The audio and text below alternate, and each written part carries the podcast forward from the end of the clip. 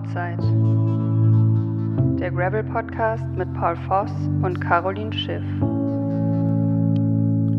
Ja, willkommen zur zweiten Folge des Outside Podcasts. Ähm, wie ihr gerade im Intro schon gehört habt, sind eure Hosts Caroline Schiff und ich, Paul Voss, äh, wieder für euch da. Und äh, wir möchten heute euch mal ein bisschen die amerikanische Gravel-Szene näher bringen. Ähm, wir wollen jetzt die nächsten beiden Folgen eigentlich nutzen, um mal die Sache so ein bisschen aufzudröseln. Diese Folge sprechen wir über die US-amerikanische äh, Szene und dann die nächste Folge wird sich vor allen Dingen auf Deutschland und Europa konzentrieren. Genau, aber bevor wir dazu kommen, wollte ich eigentlich noch mal kurz äh, erwähnen, äh, wir hatten eine Zuhörerzuschrift bekommen ähm, nach der Folge zur WM, wo ich darauf aufmerksam gemacht wurde, dass das italienische Eintagesrennen äh, Serenissima, ich spreche es sehr wahrscheinlich falsch aus, ähm, ein nationales Gravelrennen, was eine Woche nach der WM stattgefunden hat, auch mit dem Weltmeister äh, Gianni Vermeersch, dass da besondere Regeln gegolten haben, die äh, vor allem das Rad einschränken. Caro, hast du davon auch was mitbekommen? Ja, ehrlich gesagt, ähm, ich habe mir das Rennen angeguckt bei GCN und habe dann eigentlich nur verwundert festgestellt, dass äh, die Canyon-Fahrer jetzt auf dem Gravelbike unterwegs sind und nicht wie bei der WM auf dem Rennrad. Und ja, danach habe ich dann auch mitbekommen, dass es sich um die Reifenbreite handelt, die da irgendwie begrenzt wurde. Genau, man hatte äh, vorgeschrieben, ähm, also der Veranstalter hat es vorgeschrieben, dass es mindestens 36 mm breit sein musste, der Reifen oder das Fahrrad, ich, oder ich glaube sogar und oder. Aber auf jeden Fall musste das Rad als Gravelbike deklariert sein. Also es musste so offiziell auf der Homepage, wo auch immer, als Gravelbike äh, zu bekommen sein und äh, kategorisiert. Das wiederum hat natürlich dazu geführt, dass wie der Weltmeister in dem Fall mit einem richtigen Gravelbike unterwegs war, nicht mit einem Straßenrad. Und ähm, da fragt man sich natürlich, warum die Woche vorher bei der WM so eine Regelung vielleicht nicht äh, möglich war. Interessanterweise ähm, war es nämlich auch der gleiche Veranstalter, also auch Pipo Pozzatos Agentur stand hinter dem Rennen oder steht hinter dem Rennen und es fand sogar in der gleichen Region statt, so wie ich gesehen habe. Hm. Ja, ich kann mir vorstellen, dass vielleicht äh, Stimmen im Nachhinein dazu geführt haben, dass da irgendwie eine Regel dann nochmal äh, irgendwie kurzfristig erstellt worden ist. Ja, ich finde eigentlich, die Regel ist auch für die Zukunft ähm, relativ wichtig, sodass da irgendwie auch eine Grenze gezogen wird zum Straßenradsport. Ja, finde ich auch und ich hoffe auch, dass die UCI das für sich mitgenommen hat und da im nächsten Jahr dann dementsprechend ähm, ja, die Regeln anpasst. Es gibt bis jetzt, äh, heute wo wir aufnehmen, Montag, den 14. November, noch keine News zur UCI Gravel World Series im nächsten Jahr. Du hattest mir mal einen Link geschickt, der dir wiederum auch geschickt wurde, wo schon ja. so ein paar Daten geleakt sind. Ähm, es kursieren Gerüchte, auch über ein deutsches Rennen und ähm, ja, aber wirklich was Konkretes habe ich auch nicht. Wäre eigentlich ganz schön, wenn man, weil man fängt ja schon an, jetzt so seinen Plan fürs nächste Jahr zu erstellen, auch hinsichtlich Training und allem. Wäre ganz nett, wenn man da schon ein paar Termine hätte. Ja, das stimmt schon. Also jetzt auch so meine ganzen Partner fragen auch, ähm, wie jetzt mein Rennkalender im nächsten Jahr aussieht. Und äh, ich meine, wir planen ja auch schon unsere USA-Reisen und gucken, was in Europa irgendwie passt, genau. wo, wir, wo wir zusammen anreisen können. Und eigentlich, muss man sagen, steht schon alles bis auf die UCI-Rennen halt, wo bis jetzt leider noch nichts offiziell bekannt ist. Man weiß natürlich, wann und wo die WM ist. Ähm, aber auf den Rest warten wir noch. Aber das können wir ja dann in der nächsten Folge, wo wir uns dann auf Deutschland und Europa ein bisschen konzentrieren mit den Rennen, ähm, ja, hoffentlich können wir dann mehr darüber erzählen, weil es dann vielleicht schon einen offiziellen Kalender gibt. Ja, hoffe ich auch. Und ähm, ich habe auch, auch ein weiteres Gerücht, eine ähm, Gravel DM. Da wird ja auch irgendwie ein Veranstalter gesucht und all sowas macht es natürlich spannend, weil man noch nicht viel weiß. Ja, aber andererseits wird man schon gerne mehr wissen. Ja, ja aber hinsichtlich der Gravel DM bin ich ziemlich äh, optimistisch. Also ich kenne äh, jetzt zumindest schon mal einen Veranstalter, der sehr interessiert ist, das auszurichten und ähm, ich glaube, der BDR arbeitet auch daran, dass man das umsetzt. So in dem Monat vor der WM, also Ende August, Anfang September. Und ähm, ja, aber wie gesagt, dazu in der, der nächsten Folge dann mehr, dann haben wir hoffentlich auch schon mehr Details und können auch ein paar Sachen in Erfahrung bringen. Aber heute wollen wir uns mal mit den Rennen in Amerika befassen. Äh, das ist ja eigentlich so das, das Mutterland des Gravel-Sports, wenn man so jetzt ein bisschen guckt, äh, wie sich der Sport entwickelt hat, warum er sich entwickelt hat, dann äh, findet man da den Ursprung. Und ähm, es gibt da eigentlich auch das, das, ähm, ja, das größte Rennen und wichtigste Rennen im, im, im, Gravel bis jetzt. Und ich denke, es wird auch in Zukunft so sein mit Unbound. Und ähm, es ist zwar keine Weltmeisterschaft, aber ich glaube, man kann das so vergleichen wie mit Kona, äh, also mit Ironman Hawaii, der ja auch im Triathlon eigentlich so die Königsdisziplin ist. Und das gleiche ähm, gilt auch bis jetzt, zumindest für Unbound. Ähm, ja. Ich glaube auch nicht, dass da die Gravel WM, also die UCE Gravel WM, Unbound den Rang ablaufen wird. Ähm, genau. Wobei es ja eigentlich schon von den Strecken her und von der Länge unterschiedliche Formate sind. Also anbauend mit ähm, über 300 Kilometern, eine UCI-WM mit an die 200, sind ja irgendwie dann schon zwei unterschiedliche Wettkämpfe. Genau, und da kommen wir eigentlich auch schon so zum ersten großen Unterschied zu den meisten Rennen in Europa. Wenn wir das jetzt mal irgendwie so unterteilen wollen, eingliedern, dann haben eigentlich die ähm, europäischen Gravelrennen, wie, wie wir sie bis jetzt so haben, das kann sich in Zukunft natürlich auch noch ändern, ähm, erstmal nichts mit dem zu tun, was wir in den Staaten sehen. Ne? Also in den USA hast du Distanzen bei den, ja, bei den relevanten großen Gravelrennen, die jetzt nicht unbedingt in der Höhe stattfinden. Also muss man auch nochmal unterscheiden. Es gibt einige Rennen, die finden auf über 2000 Höhenmeter statt. Die sind dann äh, alle immer so zwischen 100 bis 150 Kilometer. Aber so die, die relevanten ähm, Rennen, die sind eigentlich in der Regel alles ab 200 Kilometer. Ja, und dann Unbound in dem Fall das große. Da gibt es auch nochmal Unbound 100, Unbound 200 ist das Hauptrennen. Das sind 200 Meilen, also 320 und ein paar zerquetschte Kilometer. Und dann das Unbound XL. Äh, und dann gibt es noch ganz, ganz viele andere Rennen. Aber in der Regel alles ab sechs, sechseinhalb Stunden bis hin zu, ja, je nachdem wie schnell man ist, dann 10, 11, 12 Stunden. Und in Europa sind halt die Rennen ähm, ja maximal sechs. Und das ist dann aber auch schon, also sechs Stunden, und das ist dann auch schon sehr, sehr lang. Und äh, auch hier in Europa sehr technisch, in den USA eigentlich wirklich so Gravel Highways, also viel geradeaus, ähm, wenig Technik gefragt. Obwohl, da gibt es auch nochmal Unterschiede, aber da kommen wir auch gleich zu.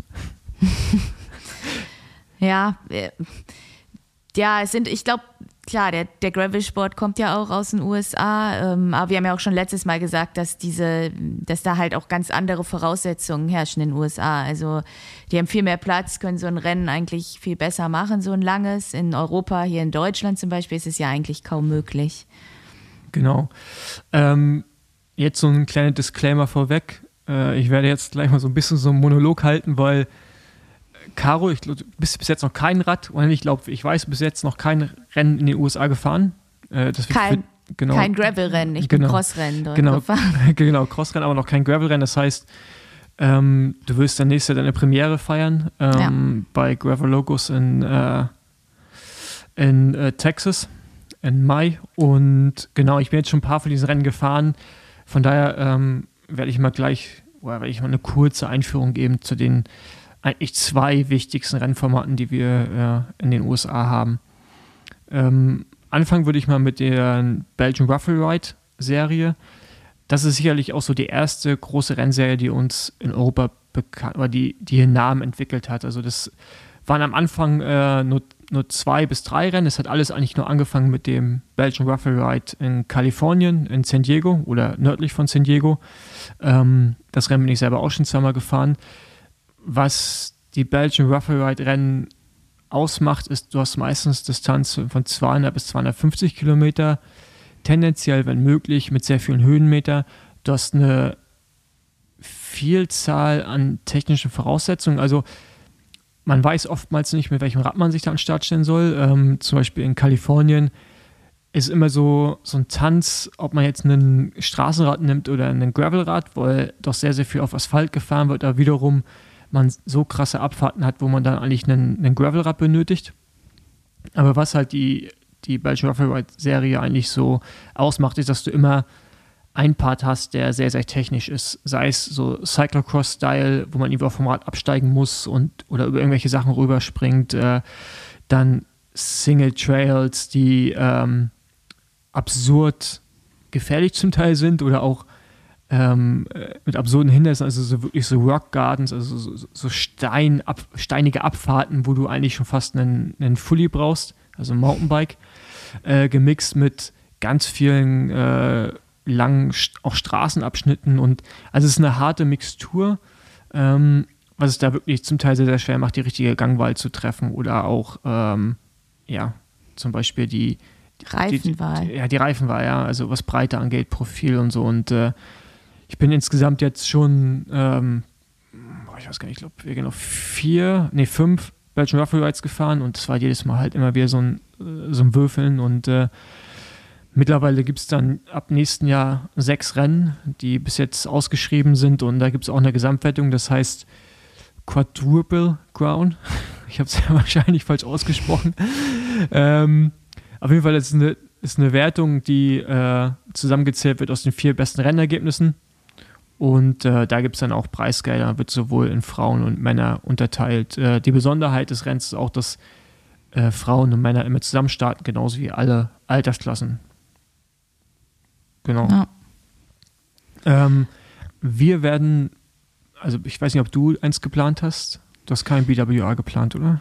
Bisher habe ich keins geplant. Ich habe immer geguckt. Ich hätte mega Lust gehabt halt auf das in Kalifornien, aber es ist ziemlich nah an unserer zweiten oder an unserer eigentlichen Reise. Insofern glaube ich, ist es nichts. Ähm, ja, aber ich lasse es mir noch offen. Ja, ja, das ist halt wirklich auch die Problematik ne, für uns Europäer. Das ist halt dieses das letzte habe ich es noch gemacht, für einen Rennen rüberfliegen und dann äh, wieder, direkt wieder zurück, aber das ist halt einfach so viel Aufwand und auch, also, also selbst wenn man diesen finanziellen Aspekt nicht mehr beiseite lässt, ich meine, du bist nächstes Jahr ja auch Profi und kriegst auch Reisekosten, Zuschuss und so, von daher, selbst wenn man das mal ausblendet, ist es halt einfach mega viel Stress. So, ja. ähm, und ich finde auch so, so eine Trips muss man mittlerweile schon echt mega planen. Also ich meine, wir haben jetzt November, aber wir haben angefangen im Oktober, September ja schon darüber zu reden, welche Rennen wir fahren, äh, ich sitze jetzt irgendwie auch jede Woche ein, zwei Mal dran, gucke, wie die Logistik sein könnte, wo man in der Zwischenzeit ist zwischen den Rennen. Äh, Mietwagen und äh, genau. Also ja, es ist, ist mega aufwendig und ja, dann mit Jetlag, dann fällst du wieder aus für, ich weiß nicht, wie schlimm man das trifft, aber eine Woche kannst nicht vernünftig trainieren danach. Also denke ich, ich weiß es nicht. Ich habe es noch nicht so oft gemacht, aber ja, es ist super aufwendig. Insofern überlegt man sich das dann schon, ob man es in Kauf nimmt. Hast okay. du denn eins geplant? Nee, also ich hatte jetzt auch noch mal geschaut, weil wir beide fliegen ja rüber für das Gravel Locus Rennen ja. äh, in Texas und dann sind das ja zwei Wochen, die wir haben bis, ja doch, sind zwei Wochen, die wir haben bis äh, Unbound. Ja. Und wir wollten ja nach, oder wir gehen ja sehr wahrscheinlich nach Kalifornien, wohin ja. steht noch nicht fest, aber es gibt halt noch ein Rennen in Vancouver Island, was genau dazwischen liegt. Aber ich habe geschaut, nach Vancouver Island zu kommen, ist halt auch Nightmare. Also es ist halt damit ganz viel Fliegen wieder verbunden und äh, eine extra Reisestress und ähm, also ich, ja. also ich werde keins fahren. Ja. Nee, und ich meine, man anbauend ist ja jetzt auch nicht das unwichtigste Rennen für uns. Da sollte man vielleicht vorher nicht noch zusätzlichen Stress haben. Genau, und ähm, auf jeden Fall, diese Rennserie war so die erste relevante. Da sind in den letzten Jahren, ja, war eigentlich immer so Peter Stettina, der die meisten Rennen da auch gefahren ist, äh, hat jetzt im letzten Jahr nicht an der Gesamtwertung teilgenommen, aber in diesem Jahr hat er dieses Jahr auch gewonnen. Bei den Frauen ist das Starterfeld ähm, okay, aber jetzt auch nicht die ganz großen Topstars, die sich wiederum alle in diesem Jahr vor allen Dingen auf das äh, neue Rennformat ähm, konzentriert haben, wozu wir gleich kommen. Also ja. wie gerade schon erwähnt, bei Giraffe Ride hat sechs Rennen übers Jahr verteilt und wenn da irgendjemand Interesse hat, ähm, gerne mal bei denen auf die Seite gehen. Ähm, da findet man eigentlich alle Informationen und äh, ich persönlich kann eigentlich jedes Rennen empfehlen. Also ich kenne jetzt das neue Rennen im März in Arizona nicht und auch Vancouver Island nicht, aber äh, Kalifornien ist mega schön und äh, Vancouver Island habe ich gehört, ist allgemein sehr krass sein soll. Von daher denke ich mal, dass das Radrennen dann auch geil ist. North Carolina ist halt, ja, wenn man Bock hat, mal ein paar Bären zu sehen, dann sollte man dahin. Utah ist in der Höhe, ähm, was so ein bisschen tricky ist, so auf 1700 Meter. Ja, ist, ist okay. Kansas war ich auch noch nicht, aber Kansas ist ja nicht so wie Unbound. Kann schön sein, kann aber auch sehr langweilig sein. Von daher kommt es ein bisschen darauf an, wie die Strecke dann ist. Genau. Die nächste, oder neben Belgian Ruffle Ride eigentlich die, die Rennserie, die gerade in diesem Jahr wirklich herausgestochen ist, ist der Lifetime Grand Prix. Lifetime ist ein ja, Veranstalter und äh, macht oder richtet mehr Rennen aus. Nicht nur im Radsport, sondern die machen auch Laufevents, ähm, alle, möglich, alle möglichen Sportevents. Und die haben über die letzten Jahre ganz viele Rennen aufgekauft, unter anderem auch Unbound ähm, und andere große Rennen wie jetzt ähm, Leadville gehört, glaube ich, auch zu denen und äh, ja, Big Sugar und, und so weiter und so weiter. Die gehören alle zu Unbound, zu dem Portfolio. Und man hat dann dieses Jahr sich gedacht, man ähm, kreiert eine Rennserie mit dem Ziel, vor allen Dingen den amerikanischen Radsport zu pushen. Äh, die sechs Rennen bestanden aus drei Mountainbike-Rennen, Sea Otter Classics, Leadville 100 und Shekua, Shekua Megon keine Ahnung, wie man das aussprechen soll. Äh, auf jeden Fall, das sind drei Mountainbike-Rennen, dann die drei Gravel-Rennen, äh, Unbound 200, also das 320 Kilometer Rennrennen, dann Crusher in the Tasha und Big Sugar, äh, was auch das letzte Rennen der Serie ist im Oktober, also gerade vor kurzem noch stattgefunden hat. Ähm, die eigentliche Idee war, 30 Fahrer und Fahrerinnen auszusuchen. Äh, man hat dann irgendwann sich dazu entschieden, mehr FahrerInnen aufzunehmen als diese 30 pro Geschlecht. Ähm, genau, und ich hatte mich da auch beworben. Man musste so ein ja, Bewerbungsformular ausfüllen mit, äh, warum will man teilnehmen, was, äh, was, was bringt man dem amerikanischen Radsport, äh, äh, was ist die Geschichte, was ist der größte Moment, bla bla bla, also das ganze American Style, also so, so dramamäßig auch zum Krass. Teil. Und ähm, es wurde du sogar. Du musstest dich doch auch verpflichten, irgendwie, dass du teilnimmst oder dass du in der Lage bist, das zu genau. finanzieren. Genau, genau du musstest ja. dich verpflichten, mindestens an fünf Rennen teilzunehmen. Mhm. Genau. Also das ist ein Streichergebnis somit. Und ähm, dann, also von europäischen FahrerInnen war nur äh, also based in Europe oder based in Europa, war es nur ähm, Laurenz Tendam, der daran teilgenommen hat. Äh, semi-erfolgreich, würde ich sagen. Ähm, was aber auch darüber, daran lag, dass er zum Teil immer erst einen Tag vom Rennen angereist ist, weil das ist halt einfach sechs Rennen übers Jahr zu fahren, ist halt einfach auch nicht einfach so. Da hast du halt ein paar Reisen rüber. Ähm, und du wurdest nicht angenommen, oder? Nee, aber also, ich war am Ende auch froh, ne? Also hm. Hätte ich jetzt, ich hätte es schon hinbekommen, aber ich bin jetzt froh, dass ich nicht fahren musste. Ja. Und dieses Jahr werde ich mich auch nicht bewerben. Ähm, es ist halt, du musst dann auch so ein Video drehen, was ich auch nicht gemacht habe, was mit, mit, mit Grund gewesen sein wird, ähm, wo du dich vorstellst und ja, keine Ahnung. Ach krass, das ist ja richtig aufwendig. Ja, ja, die wollten das richtig medial groß machen und die haben dann auch zu jeder Fahrerin so gab es so, so Karten, so wie, nicht so wie Panini-Sticker, sondern so wie die American Footballer Baseball-Karten. Weißt du? Mhm. Wo, wo, dann so Stats draufstehen. Ja. Ähm, genau. Es gab ein relativ großes Preisgeld. Ähm, die ersten zehn Platzierten bei den Frauen und bei den Männern haben jeweils äh, ja, 125.000 Dollar gab es für die ja. ersten zehn pro Geschlecht und 25.000 Dollar für die Gewinnerin oder Gewinner. Ähm, genau. Was einzigartig war in dem Gravel-Sport bis jetzt, ist, dass bei Lifetime Grand Prix dass es eine Dopingkontrolle gab. Ja, also ich weiß nicht, ob man es bis zum Ende durchgezogen hat, um ehrlich zu sein, ähm, weil zum Beispiel auch die, äh, also das Ziel war auch, jedes Rennen live zu übertragen. Mhm. Und das hat auch nicht geklappt. Also man hat halt irgendwann festgestellt, dass es viel zu teuer ist und zu aufwendig, Gravelrennen zu übertragen, weil es ist eine sehr lange Zeit, es ist manchmal sehr, sehr schwer mit äh, Kameramotorrädern oder äh, womit auch immer zu dem Punkt zu kommen, um wirklich dann die Fahrer zu filmen. Ja? Also ich meine, ja. wir haben es ja bei der WM gesehen. Ja. Klar. Äh, äh, was, ja. Im, was im Fernsehen so aussieht, wenn wir ein Straßenrennen gefahren sind, weil du halt in den Offroad-Sections halt kaum filmen konntest. So. Und das war da auch ein Problem, weshalb man es irgendwann hat sein lassen. Ähm, und und ja. ich meine auch die Länge der Rennen ist ja auch extrem schwierig eigentlich zu übertragen. Also ja, ent, entweder nur das Finale oder ein Zusammenschnitt oder weil niemand setzt sich ja zehn Stunden von von Fernseher.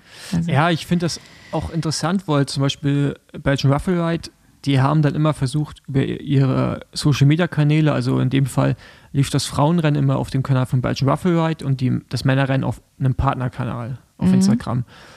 Und du hast zum Teil einfach keinen Telefonempfang. Das heißt, du kriegst dann für zwei Stunden keine neue Story und die nächste Story ist dann schon das Ergebnis. Und danach kommen dann, weil dann erst die alten Videos hochgeladen werden, quasi die, die Videos äh, von dem Rennen. Also du hast eigentlich schon den Ausgang des Rennens und erfährst dann erst, was eigentlich passiert ist. Und ähm, da würde ich es mir eher wünschen, dass man vielleicht an einer guten Zusammenfassung arbeitet, wie du gerade schon gesagt hast. Also vielleicht versuchen, so viel wie möglich zu filmen, muss im Nachhinein gut zusammenschneiden und dann ja. rausbringen. Ähm, oder man muss halt gucken, wie man das besser gewährleistet bekommt. Äh, aber ich habe es gerne geschaut bei Belgian Ruffle Ride, weil es mich interessiert hat, wer vorne ist und was passiert. Ja. Aber es war manchmal sehr, sehr deprimierend, dass du ja, einfach auf ein Ergebnis gewartet hast oder auf irgendwas, was jetzt stattgefunden hat und du nichts mitbekommst. So, das war dann äh, nicht so befriedigend, aber gut. Äh, ja. Genau, beim Lifetime Grand Prix äh, hat man es, wie gesagt, irgendwann dann sein lassen. Ähm, die Rennen, wie ich sie gerade schon genannt habe, sind aber auch im Gravel-Sport zum Teil schon mit die größten Rennen, die du fahren kannst. Also klar, Sea Otter Classics mit Mountainbike, aber Leadville 100 kennt man auch in Europa. Ja, also es hat äh, schon auch irgendwie einen gewissen Stellenwert im Mountainbike-Bereich, Mountainbike gerade Marathon. Unbound ist eh das größte Rennen. Crusher Natasha wird immer relevanter, ist aber in der Höhe, was für uns Europäer immer ein Nachteil ist, weil mhm. entweder wir machen Höhentrainingslager äh, oder wir fliegen vorher hin, aber ein, ein Großteil der, der Spitzenathletinnen, die leben halt in der Höhe oder äh, verbringen da halt im Sommer sehr, sehr viel Zeit, weil du hast halt extrem viele Staaten, wo du in der Höhe trainieren kannst. Ja, du kannst es in Kalifornien machen, Colorado, äh, Utah, Arizona. Äh, also das ist das viel mehr Auswahl und auch für die viel einfacher umsetzbar als für uns, weshalb wir da eigentlich immer einen Nachteil haben. Genau. Ähm, wenn man jetzt so schaut, ah genau, das Punktesystem noch kurz. ähm, es ist so, dass die ersten 30 bekommen Punkte, der erste bekommt 30, letzte ein Punkt, also ein Punktabschnitte, Abstände. Ähm, ja, keine Ahnung, so hat das Rennen relativ lange offen gelassen, obwohl man zumindest auf der Männerseite sagen musste, dass es da nicht ganz so knapp war mit Keegan Svensson, der da irgendwie eh dieses Jahr im Gravel-Bereich, im männlichen Gravel-Bereich ziemlich viel dominiert hat, wird bei Amber und Zweiter hinter Eva Slick. Und ähm, ja, gewinnt eigentlich so fast alle anderen größeren Rennen, ist auch die Straßen-WM gefahren für die Vereinigten Staaten, ist eigentlich Mountainbike-Profi, hat anscheinend World Tour Angebote gehabt, da in die World Tour zu gehen, hat sich aber dagegen entschieden. Der ist jetzt auf der Männerseite, hatte das dominiert. Bei den Frauen. Ja, ähm, bei den Frauen hat auch äh, eine Mountainbikerin am Ende gewonnen aus Kanada, Hayley Smith. Auch Olympiateilnehmerin. Ähm, die hat vor Sophia Gomez gewonnen, die beim Unbound gewonnen hat. Und ähm, Sarah Storm ist Dritte geworden. Ähm, ja, interessanterweise ist äh, Sophia Gomez auch die Freundin von Keegan Swenson, der wiederum bei den Männern das, äh, das Feld dominiert hat. Also, oh, passt ja, ja dann. genau, hier hat man sich auf jeden Fall gegenseitig gepusht. Ja. Genau bei den Männern wird zweiter Alex Vermeulen, der auch schon mal Profi war bei Jumbo Visma. Ja. Äh, bis vor zwei oder drei, nee, drei Jahren, genau. Das ist doch der, der immer mit seinem Hund auf dem genau, äh, richtig. Sollte man sich mal angucken bei Insta. Ich finde es immer richtig, richtig lustig. Der genau. hat immer seinen Dackel dabei. Richtig, im Rucksack. Und ja. Russell Finsterwald ist der äh, wird Dritter, ist einer der besten Freunde von Keegan Swenson. Die trainieren auch sehr viel, ähm, auch Mountainbiker. Ähm, bei den Männern kann man somit sagen, dass eigentlich ja, Keegan Swenson, Mountainbiker, Alex Vermeulen ist ein Straßenfahrer slash Gravelfahrer. Finsterwald äh, Mountainbike Cole Patton ist auch ähm, ein Mountainbiker auf Platz 4 und dann Peter Stettiner ähm, auf Platz 5. Genau. Bei den Frauen, ja, Sarah Storm ist eigentlich auch früher Crossfahrerin, ne? Ja, genau. Mittlerweile aber auch hauptsächlich im Gravel-Bereich unterwegs, war auch bei der WM. Ja. Ähm, dann Rose Grant. Hast du was zu der? Nee, ehrlich gesagt. Äh genau, also ich glaube, also Rose Grant hat gerade beim letzten Rennen war die mega stark und ist hinten raus nochmal, äh, hat noch richtig zulegen können. Genau, mhm. und dann, ähm, wenn man da so durchgeht, sind dann irgendwann auch Namen, die sagen eigentlich immer was. Ich finde, bei den Frauen ist auch noch viel mehr, also da passiert noch viel mehr so im Ja. Feld. Ja, also Also ich glaube, bei Frauen ist es auch immer noch möglich, da irgendwie ähm, noch in die Liste mit unterzukommen, glaube ich. Also vom Niveau. Ich weiß es nicht, ich war jetzt noch nicht da, aber ähm, da passiert halt noch viel. Ich finde, bei Männern ist es schon krass. Also die, die haben ja alle, eigentlich größtenteils alle irgendeinen Profi-Background oder ähm, ja, World Tour auf der Straße. Also so ist zumindest das mein Eindruck gewesen. Ja, ja, also äh, kann ich bestätigen. Ich habe letztes Jahr angefangen, da drüben Rennen zu fahren. Das Niveau war hoch und hat es dieses Jahr einfach nochmal einen riesen Schritt gemacht. Und wird nächstes Jahr, denke ich mal, noch ein größerer Schritt. Und das Krasse ist halt, äh, also ne, das ist, die, die haben alle, oder die Guten haben auch gute Coaches, ja, die jetzt auch einfach auf Ernährung achten, auf Training, Höhentrainingslager, Regeneration im Allgemeinen. Und ähm, da hast du halt als, als Europäer, wenn ich jetzt im Männerbereich spreche, zum Teil echt einfach immer, immer einen gewissen Nachteil. Also du hast halt diese Reise, ja, du, du hast nicht dieses lokal vor Ort sein. Du siehst es ja auch im Cross-Bereich. Also ich meine, Benelux, klar, haben die auch viele Talente, aber die haben natürlich auch den Vorteil, dass sie direkt vor der Haustür Rennen fahren können, trainieren können. Und das macht es halt viel, viel einfacher als jetzt vielleicht für ähm, Leute, die immer, ja, sechs, sieben Stunden jedes Wochenende im Auto sitzen müssen, um dann irgendwo zum Radrennen zu kommen. Oder wie wir dann halt mehrere Stunden fliegen äh, Ja. mit Jetlag, pipapo. Äh, von daher, genau, ist da immer ein gewisser Nachteil vorhanden. Aber nichtsdestotrotz hat natürlich dieser ein Europäer Unbound gewonnen ja, mit, mit Ivas, mit Ja. Ivas Lig. Und ähm, es lag natürlich auch ein bisschen daran, dass er äh, längere Zeit da drüben auch verbracht hat und äh, äh, es hat, ja, war sicherlich auch key zum, zum Erfolg, dass man da einfach mehrere Zeit verbringt. Ja. Wie lang war er denn vorher da? Die sind für Gravel Locos rübergekommen, Ah, was ja da okay. Jasper Ockelon gewonnen hat. Ja, genau. Und äh, genau, sind dann da geblieben, sind noch ein anderes Rennen gefahren, Rule of Free, äh, und sind dann weitergefahren nach, ähm, ja, nach Kansas. Ich bin ja nochmal nach Hause geflogen zwischendrin. Ach Ähm, so. Ja, aber Ah, ich, ich war ja okay. vorher schon über einen Monat da. Hm. Und ähm, genau, das, deswegen habe ich dieses Jahr auch die Planung auch anders gemacht. Deswegen lasse ich auch das Rennen in Kalifornien weg, weil also der Fokus sollte halt auf Unbound liegen und äh, Ja. dann lieber einen größeren Trip und dann, äh, ja, anstatt ein paar Mal hin und her zu fliegen. Ähm, Ja. Genau, Denke ich auch. Ja. Und so ein bisschen Kalifornien zwischendrin. richtig. Sicher auch nicht, nicht das Schlechteste. Ja. genau, weil ich, ich werde ja auch, ich weiß nicht, du bist jetzt, glaube ich, noch nicht so oft gefragt, welche Rennen gibt es eigentlich? Und äh, ich habe mir mal so eine Liste gemacht, die Rennen, die ich am relevantesten finde. Man muss dazu sagen, dass in den USA finden so viele Radrennen statt, also Gravel-Rennen, das ist unglaublich. Es gibt diese Grasshopper-Events, ja, das sind so ganz kleine Veranstaltungen, die dann irgendwie ja, von irgendwelchen lokalen Clubs oder Cafés oder wem auch immer veranstaltet werden. Das ist auch alles ein bisschen einfacher als bei uns in Europa äh, von der Organisation her. Und ähm, daher, es gibt jetzt keine offizielle Seite, wo man äh, so Termine findet, ja, also wo es irgendwie so kuratiert ist, dass, dass man zu 100% sicher sein kann, dass die Rennen auch stattfinden und so weiter. Aber was ich auf jeden Fall empfehlen kann, ist halt, dass man mal bei grandfondodailynews.com vorbeischaut. Ähm, die haben einen ganz guten Kalender, aber ja, das ist ja auch immer so semi-aktuell zum Teil. Und kommt natürlich auch darauf an, äh, wie sehr halt dann irgendwie auch die ganzen Veranstalter da die Termine veröffentlichen und ja, sind natürlich auch von denen abhängig.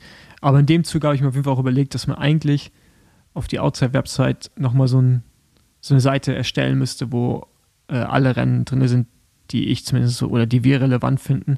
Ja. Ähm, sei es in den USA und in Europa äh, mit Links dazu zum Anmeldeprozedere und so, weil auch gerade für die Rennen in Deutschland kriege ich so viele Anfragen, weil Leute nicht wissen, also die haben Bock auf Gravel-Rennen, aber wissen nicht, welche, welche sie fahren können oder sollen, weil es gibt halt keine oder wird nicht kommuniziert. Ähm, ja. Ja, das ist echt krass im Moment. Also ich höre es ja auch immer von Leuten hier in meinem Umfeld, die fragen auch, was kann man fahren, was gibt's für Rennen und äh, ja, irgendwie hat keiner eine Ahnung und es wäre wirklich cool, wenn es irgendwie eine Plattform gäbe, wo es einfach auch verlässlich alles zusammengetragen wäre. Ja, und vielleicht ist das ja Outside CC. Wir werden es sehen. Wir werden es sehen. genau. ähm, aber jetzt nochmal kurz zu den Rennen in Amerika. also meine, meine Liste, die ich am relevantesten halte, wäre für mich jetzt, wenn wir im März anfangen, da ist das Mid-South. Das ist so das erste große Gravel-Rennen in den Staaten. Da fahren eigentlich alle, alle guten Rennfahrerinnen hin. Äh, in der Regel sehr, sehr kalt und trocken. Wenn es nicht so trocken ist wie in diesem Jahr, an dem Tag vor dem Rennen vor allen Dingen, dann ist das so, das ist so rote Tonerde. Also das pappt mhm. richtig. Das ist unglaublich. Und äh, da gibt es auch so Abschnitte, wo du laufen musst und dann hast du wirklich so Schuhe. Und, also hast du an deinem Schuh noch, noch immer so Schön einzementiert. Ja, so richtig schön einzementiert. Das ist auf jeden Fall so das erste richtig große Rennen. Ähm, dann gibt es ein Rennen, das heißt Berry Roubaix. Das ist so, ja, also ich, so semi-groß, aber auf jeden Fall auch relevant. Ähm, es gibt ja noch so Ost- und Westküstenrennen und äh, die haben halt einfach auch den Luxus, ne? Die fahren, nicht alle leben ja an der Westküste oder an der Ostküste, leben ja auch viele so in Utah, Colorado. Und ähm, die suchen sich dann im Areal meistens ihr Rennen. So, aber wie gesagt, mit South ist das erste, wo sie eigentlich alle sind. Dann Barry Roubaix, dann Belgium Raphael California. Also wenn man mal Bock hat, dem, ja, dem Frühling in Deutschland zu entfliehen oder in Europa, kann ich es Rennen auf jeden Fall empfehlen. Die Gegend ist Hammer schön dann nach dem Rennen, vor dem Rennen an San Diego an Strand, ein bisschen surfen gehen und dann irgendwie hoch nach San Francisco fahren dem Auto oder mit dem Zug und dann auf dem Weg das Rennen mitnehmen, ist es auf jeden Fall wert. Dann kommt eigentlich das wichtigste Vorbereitungsrennen für ähm, ja, Unbound mit Gravel Locus in Hico, Texas, wo wir auch beide zusammen hinfliegen. Mhm, genau dass es, äh, da gibt es auch verschiedene Distanzen immer, wie es eigentlich bei den meisten Rennen gibt. Also übrigens, bei den Belgian Ruffle Rides gibt es ähm, auch verschiedene Distanzen. Ne? Also man muss nicht die längste Runde fahren, sondern es, man kann auch immer noch was Kürzeres wählen. Und das trifft eigentlich auf alle Gravel-Rennen in den USA zu. Genau, Gravel Locos. Ähm, dann gibt es da auch ein Grinduro, Kalifornien. Es gibt, oder es gab ja auch ein Grinduro jetzt in Deutschland, in der Eifel dieses Jahr. Dann ist Rule of Three. Das ist so ein Rennen, das ist so ein Mix aus Mountainbike und Gravelrennen. Also man kann schon mit einem Gravelrad fahren, aber es ist schon sehr, sehr technisch mit vielen Single Trails. Und da sind auf jeden Fall Mountainbiker in, bevorteilt. Dann Unbound, unsere Weltmeisterschaft, würde ich sagen. Mhm. Zumindest ist das, wo, wo die Sponsoren am meisten Wert drauf legen und äh, ja, wo, wo wir natürlich auch unseren Fokus irgendwie drauf legen. Dann ähm, gibt es auch in den USA und nicht nur in Deutschland, weil in Deutschland gibt es übrigens auch ein Gravel-Etappenrennen und das sogar in Brandenburg, aber dazu mehr in der nächsten Folge. Ähm, gibt es den Oregon Trail, das ist im Juni, findet das immer statt und das kann ich auch empfehlen. Das ist so, du campst halt und äh, ja, ist so ein bisschen lockerer. Also wir fahren auch schon mal ein paar gute Leute mit, so Peter Stettina ist ja schon ein paar Mal mitgefahren. Aber es ist halt vor allem so ein bisschen halt so dieses klassische Gravel-Klischee, so mit Holzfällerhemd, Bierchen trinken. Entspannter. Und, äh, genau, entspannter. Mhm. Man kann aber auch auf jeden Fall sich richtig wehtun, wenn man Bock hat. Ja. Also ohne Schlaf durchziehen, so wie Badlands? Nee, nee, nee, nee, das ist also richtig mit Etappen nur. Ah, okay. Also. Das, das, okay. Hat, das kennen die nicht, ne? Also, das ist auch das Interessante. In den USA, diese Bikepacking-Kultur, wie wir es in Europa haben, gibt es da so nicht. Du mhm. hast zwar dieses, ähm, klar, so Race Across America, aber das ist ja eher auf dem Rennrad. Und dann hast du ähm, ah, dieses eine extreme Rennen durch die Staaten von, äh, von quasi kanadischen Grenze an die mexikanische, aber ich weiß gerade nicht, wie es heißt. Ach, äh, da, ja, ja. Ähm, mhm. du, du, weißt, welches ich meine, ne? Mhm, genau. Ich weiß, welches ja. du meinst. Äh, könnten wir jetzt mal googeln. Kannst du vielleicht mal googeln, währenddessen ich hier meinen Monolog weiterhalte? Mhm. Dann, äh, genau, gibt es noch Tasha and the Crusher, was ich vorhin schon erwähnt hatte, was auch Teil der äh, Lifetime-Serie ist. Dann Steamboat Gravel, äh, wo ich auch wieder hinfliegen werde. Also ich werde nächstes Jahr Leadville 100 und Steamboat Gravel fahren. Ähm, die Rennen finden direkt hintereinander statt an einem Wochenende, beide in der Höhe. Sogar Leadville im höchsten Ort der Staaten, auf über 3000 Höhenmeter. Äh, das ist auch sehr interessant. Genau, dann finden die sogenannten Gravel Worlds statt. Ähm, das, das, ist auch spannend. genau, das ist, das ist im August. Also, das sind auch die, die gesagt haben, es gibt doch schon eine Weltmeisterschaft, warum brauchen wir noch eine? Und also es ist halt, äh, ja, keine Ahnung, da gibt es verschiedene Distanzen auch und das Rennen ist immer so semi-besetzt. Es fahren immer ein, zwei gute Fahrer, fahren da mit, aber jetzt auf jeden Fall nicht die Weltelite. Von daher Die haben sich irgendwann mal diesen Namen gegeben, ähm, aber es hat jetzt keinen offiziellen Stellenwert. Mhm. Dann gibt es noch Rebecca's Private Idaho, auch ein sehr kreativer Name. ähm, dann gibt es noch ein Rennen von Gravel Locos in Pueblo in Colorado, was ich jetzt mitbekommen habe, eins der schönsten Rennen gewesen sein muss, so landschaftlich. Ähm, und Big Sugar, was eigentlich so der Saisonabschluss ist, im Oktober äh, dieses Jahr aus, letzte Rennen der Lifetime Grand Prix Serie. Genau. Das wären jetzt mal so die, die Highlights, die ich irgendwie rausstellen wollen würde und ähm, um die man eigentlich, wenn man Bock hat, in den USA Gravel-Erfahrung zu sammeln, um die man so eine Reise aufbauen könnte. Und wie gesagt, dazwischen gibt es immer noch ganz, ganz viele kleine Events, die jetzt keine Relevanz haben, aber die sicherlich auch ihren, ihren Charme mitbringen, mit sich bringen. Ja. Hm. Derweilen habe ich auch das äh, Etappenrennen gefunden. äh, du meintest die Tour die Wahrheit, richtig? Genau, das meine ich. Genau, es gibt genau. genau, es gibt auch eine Tour die Wahrheit in Italien. Gibt es auch in mehreren ja. Orten, ja. Also das erste Mal bin ich nämlich mit der Tour de White in Kontakt gekommen. Äh, mein Papa wollte da mitmachen. Der ist bereits 65 Jahre und er wollte da dieses Jahr teilnehmen, aber ähm, es wurde ihm verboten, familienintern. Okay, interessant. Aber er wollte das in den Staaten fahren. Ja, er wollte das in den Staaten fahren. Er hat sich dafür auch zur Rente ein Gravelbike geholt.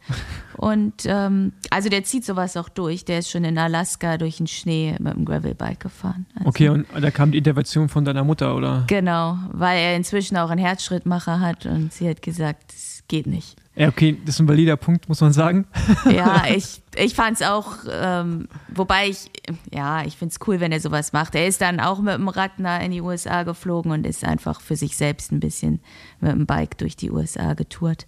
Ja, aber ja, ist halt schon wirklich krass, wenn man auch da mit den, mit den Amis redet und die einen fragen, wie dann so die Rennszene in Europa ist. Ne? Da kannst du halt nicht immer nur sagen, dass wir diese Rennszene bis jetzt noch nicht haben, sondern dass es sehr viel auf dieses Bikepacking fokussiert ist, was ja auch wirklich bis vor zwei Jahren eigentlich sogar noch auch wirklich eine eher legere Angelegenheit war und mittlerweile auch Money Business und äh, ja. sehr, sehr kompetitiv ist.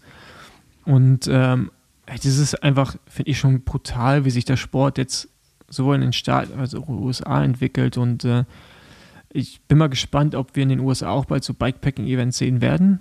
Ähm, mhm.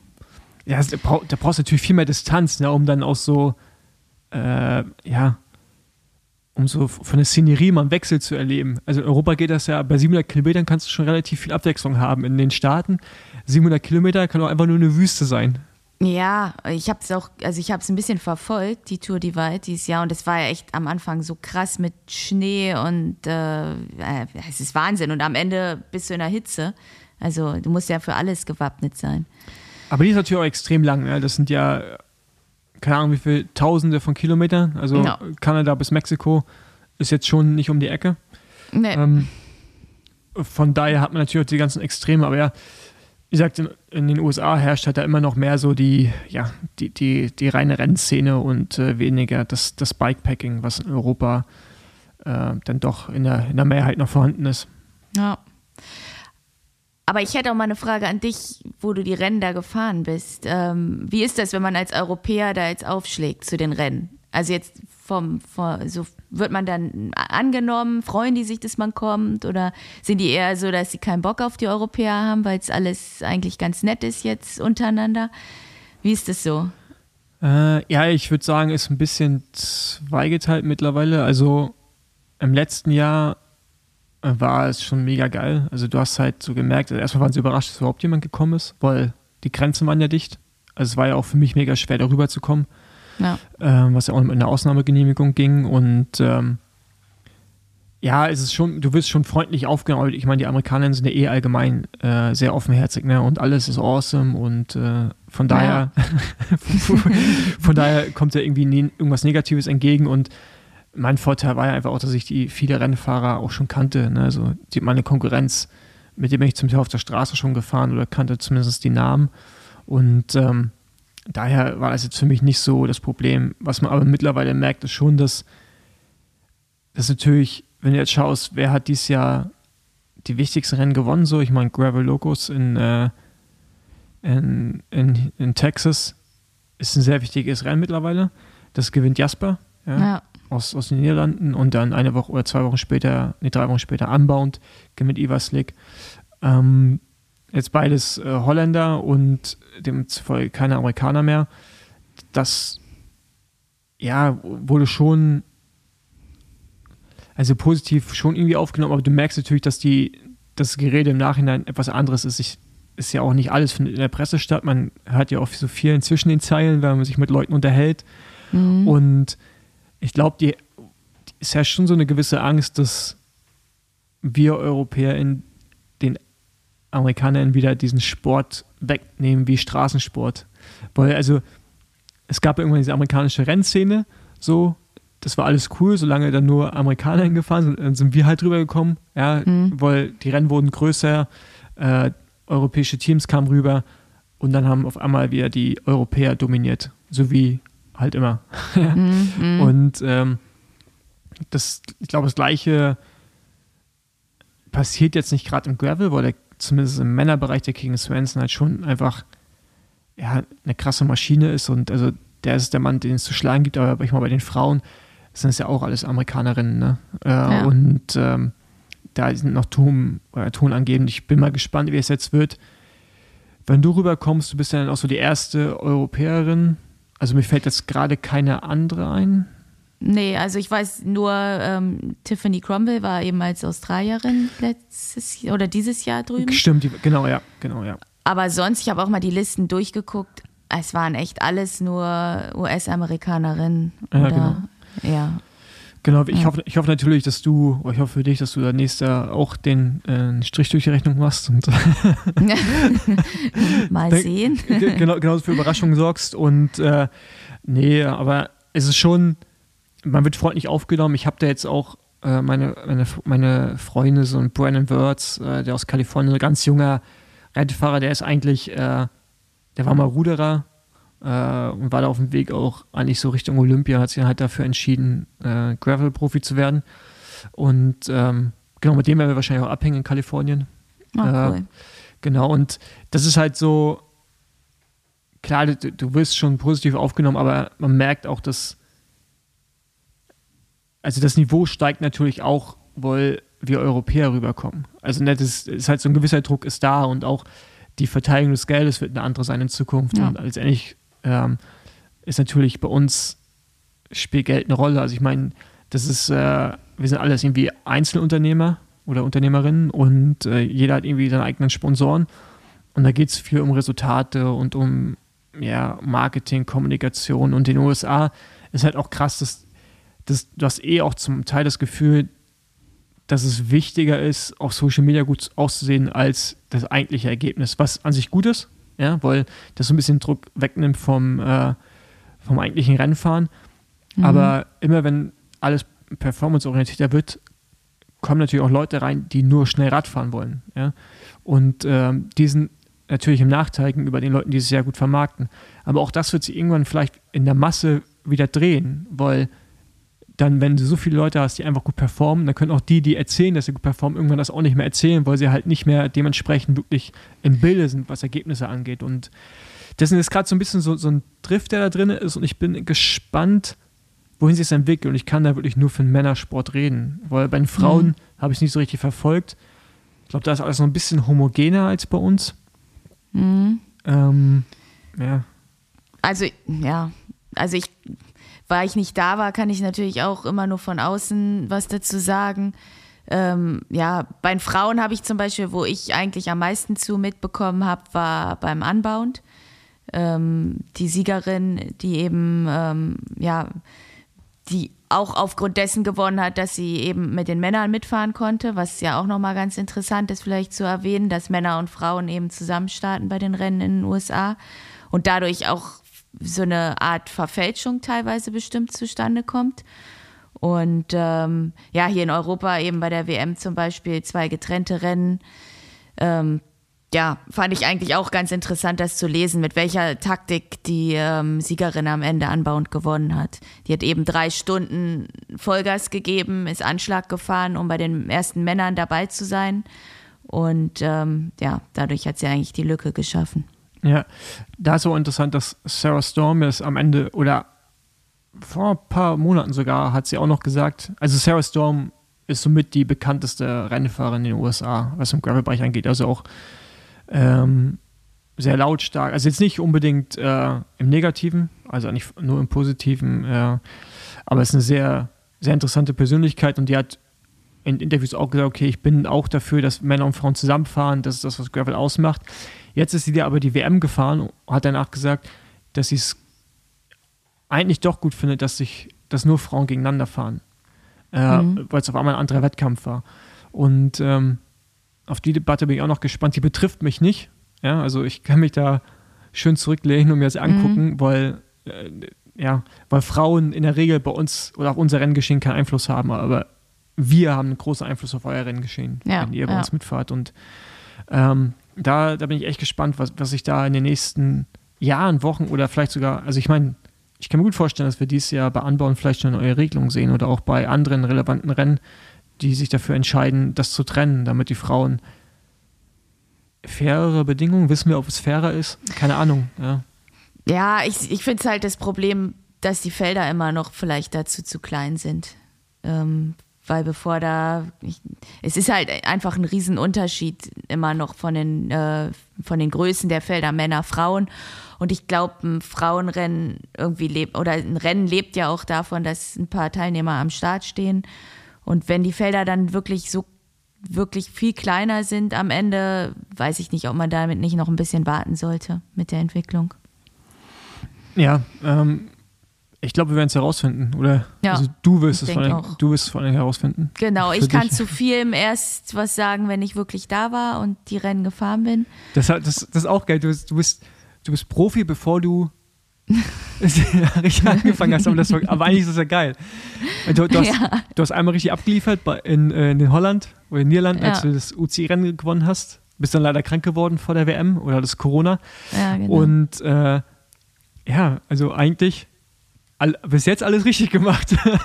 Bis jetzt läuft's, ja. Jetzt, bis jetzt läuft's. Muss ich, jetzt muss ich mal anfangen, Ergebnisse zu bringen nee, und Rennen ja, zu fahren. Genau, nee, hast du schon, aber äh, ich bin ja ziemlich zuversichtlich, dass du da drüben äh, erfolgreich sein wirst. Ähm, genau.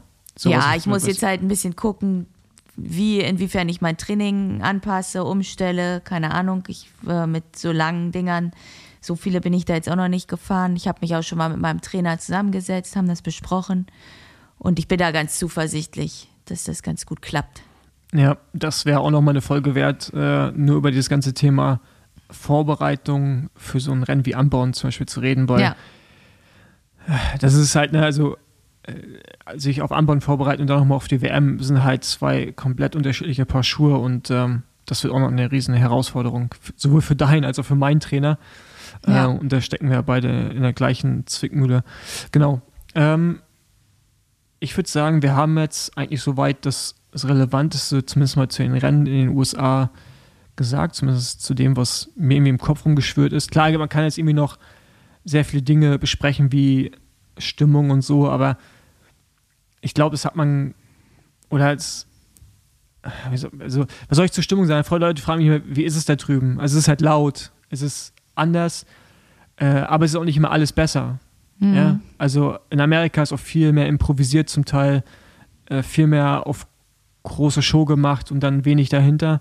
Ja, also du zahlst 300 bis 400 Dollar ähm, Startgeld und kriegst halt aber eigentlich nicht viel dafür. Ähm, und die Szene lebt noch sehr viel von diesem ursprünglichen Flair und ich bin gespannt, wie lange das so erhalten bleibt. Aber bis jetzt ist es auf jeden Fall eine richtige Money Machine, wenn du als Veranstalter unterwegs bist, muss man sagen. Und äh, ich bin gespannt, wie lange das so aufrecht, wie lange man das so aufrechterhalten kann weil das auch nicht viel mit Zugänglichkeit zu tun hat, wenn du 200, 300, 400 Dollar Startgeld zahlen musst. Ja. Und äh, genau, aber ich, ich finde, das ist auch etwas, was wir näher besprechen sollten. Wenn du mal drüben warst, wenn wir vor Ort sind, wo gerade Hiko, also Gravel Locus und Hiko, was unser erstes gemeinsames Rennen drüben sein wird, ist halt ein, also das beste Exemplar dafür, wie Gravelsport aussehen sollte, was die Stimmung angeht, die Veranstaltung, wie der Veranstalter agiert. äh, wie die Leute miteinander umgehen, auch die Fahrer in untereinander. Äh, ist eigentlich das Paradebeispiel. Und dann ist Unbound schon noch ein bisschen ein Kontrast, weil das halt so hoch aufgepumpt, aufgeblasen ist, auch medial, dass du, glaube ich, nach diesen beiden Events schon mal einen Unterschied sehen kannst. Und äh, ich glaube, dann können wir uns nochmal drüber unterhalten, wie ist eigentlich die Stimmung da drüben. Und dann mhm. ist, ist es nur, dann bin es nicht nur ich, der hier genau. Monologe hält. genau.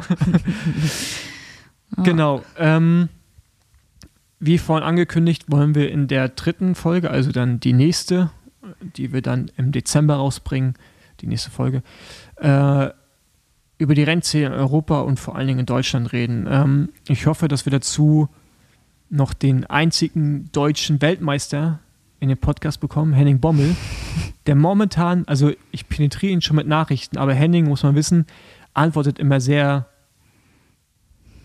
ja, ich weiß nicht, wie ich sagen soll, also nicht sehr oft und dann auch nicht immer eindeutig.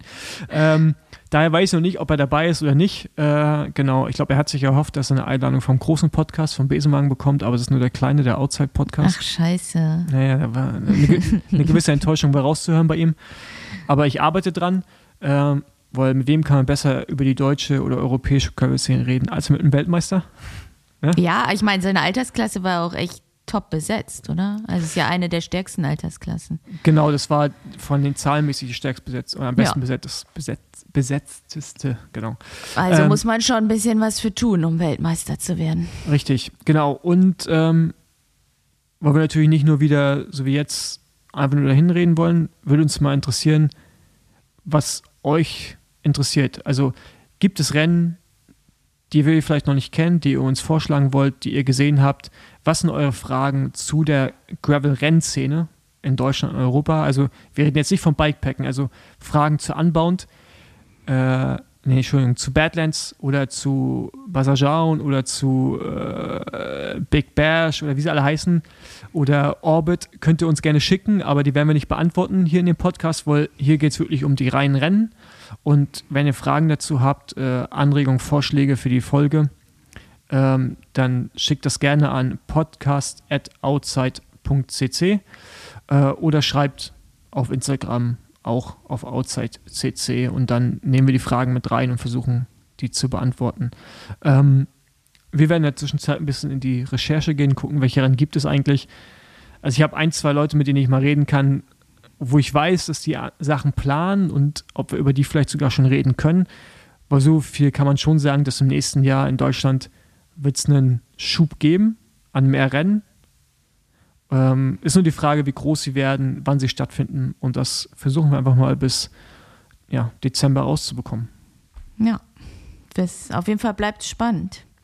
Genau. Und äh, bis dahin ja hören wir uns, sehen wir uns und ich hoffe, dass wir irgendwann auch mal mehr über ja, deine, also dein Kon und deinem Kontext über die, deine Gravel-Zukunft reden können. Für ja, wen, für, für wen genau. fährst du und wie sieht eigentlich, wie sieht es eigentlich bei dir aus? Bei mir weiß man es ja, meine Sponsoren kann ich irgendwann auch nochmal alle vorstellen, aber mich würde schon mal interessieren, ähm, wie es zustande gekommen ist ähm, und ja, wie so die nächsten Jahre bei dir aussehen werden. Genau, aber genau. vielleicht gibt es ja ich denke, also ich hoffe, ich hatte ja letztes Mal angekündigt, dass es in dieser Folge was dazu gibt.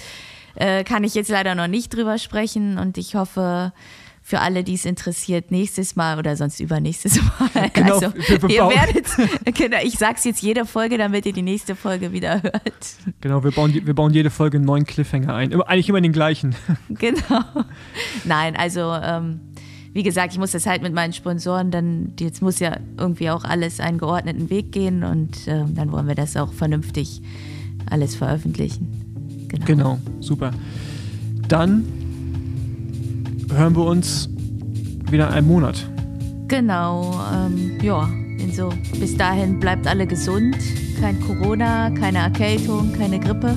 Genau. Trainiert schön. Richtig, baut euch Schutzbleche ran, Licht und äh, dann äh, hören wir uns wieder in einem Monat. Ciao. Genau. Bis dahin. Ciao.